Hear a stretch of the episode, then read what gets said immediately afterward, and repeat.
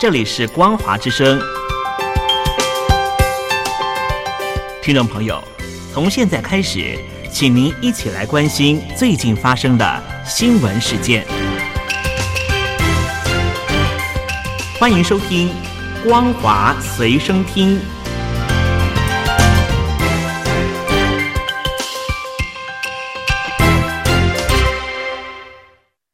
欢迎收听今天的《光华随身听》，我是兰玲。首先带您关心中国大学考试的相关消息。中国大学入学考试今天登场，报名人数为一千一百九十三万人，创下历史新高。但刚解封的上海已经宣布将会延后一个月举行考试，让许多考生的心情备受煎熬。二零二二年中国全国大学入学考试在今明两天登场。近年来，大学入学考试的报名人数逐年上升，今年报名的人数高达一千一百九十三万人，创下历史新高。但由于受到新冠疫情影响，上海日前就宣布考试将延后一个月举行。当全中国的考生都在忙着应考之际，上海的学生才刚刚回到学校重新上课和复习。综合媒体报道。不少考生认为，考试延后是一种煎熬。原本已经箭在弦上，如今却要再多撑一个月，原本规划好的暑假计划也跟着泡汤，让不少考生感到相当崩溃。接下来，我们来关心中国境内疫情的相关消息。为了应应中央政府的动态清零方针，中国境内多个城市推动常态化核酸检测。但由于缺少大量的采样员和检测员，为了填平市场缺口，相关单位陆续放宽标准。就算是欠缺专业或经验的人，经过试训培训后，也能担任采样员。媒体报道，国务院联防联控机制在五月初提出了要在大城市建立步行十五分钟的核酸采样圈，导致核酸检测相关人员的需求量大增。不少检测机构放宽了招聘标准，或是提出更高的薪资和待遇抢人。北京一家劳务派遣公司的执行董事坦诚，先前招聘采样员时会要求对方具备护理或医学的专业背景，但现在则放宽了条件。他还说，现在第三方检测机构已经取代公立医院成为核酸检测的主力。这些机构会将招募采样员的工作外包给猎人头公司。另外，有些职业教育服务公司在培养采样员时，采用线上学习、线上考试的方式。一名专家指出，在核酸检测过程中，任何一个环节出现人为疏漏，都可能导致检测灵敏度下降，产生伪阳性或是伪阴性的结果。这些采样员和检测员是否足够专业，能够派上用场，令人担忧。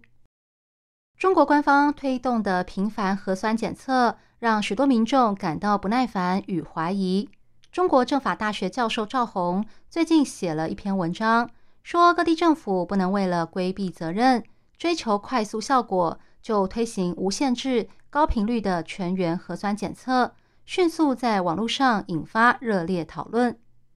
赵红这篇名为《法治的细节：关于常态化核酸检测的法律问题》的文章，五号在澎湃新闻发表，随后很快就登上热搜排行榜第一名。赵红在文章中指出，各地方政府擅自宣布当地进入紧急状态，强行拘留民众和罚款，是不符合中国法律的做法。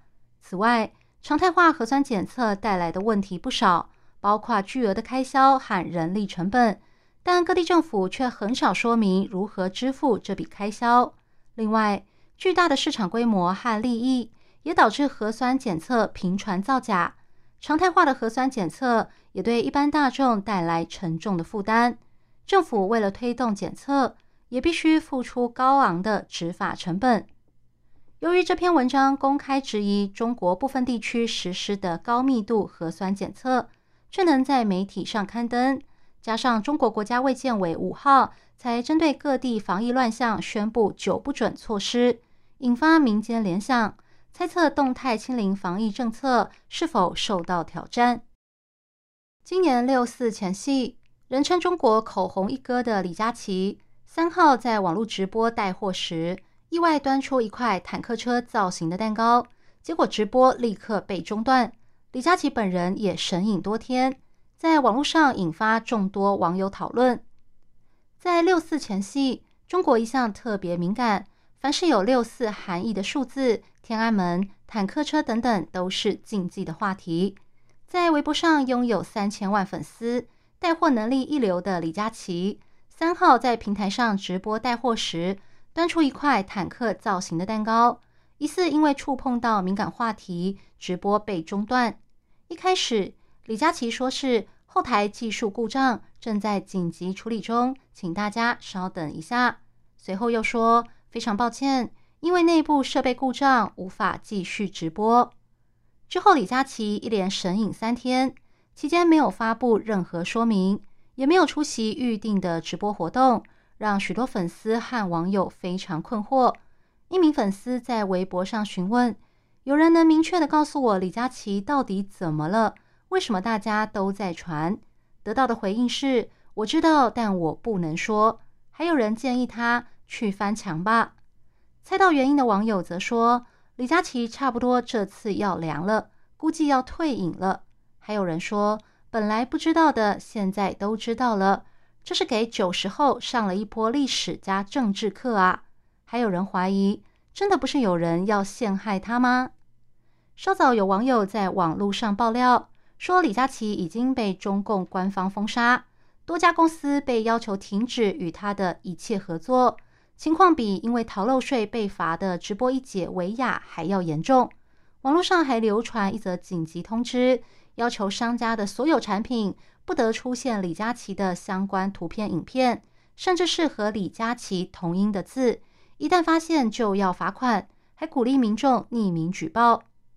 这起事件也引发外国媒体关注，包括《华尔街日报》、彭博社、CNN、BBC 都报道了这起事件。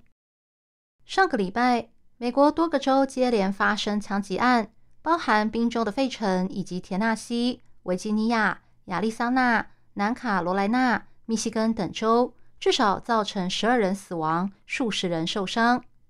纽约时报指出，虽然按照惯例，全美在进入夏季后，枪击事件会开始升温，但由于不久前才发生纽约州水牛城疑似仇恨犯罪的十死枪击案，德州尤瓦尔迪镇小学的二十一死枪击案，还有奥克拉荷马州杜尔沙市的医疗纠纷五死枪击案，紧接着周末又发生多起连环枪击案，实在令人震惊。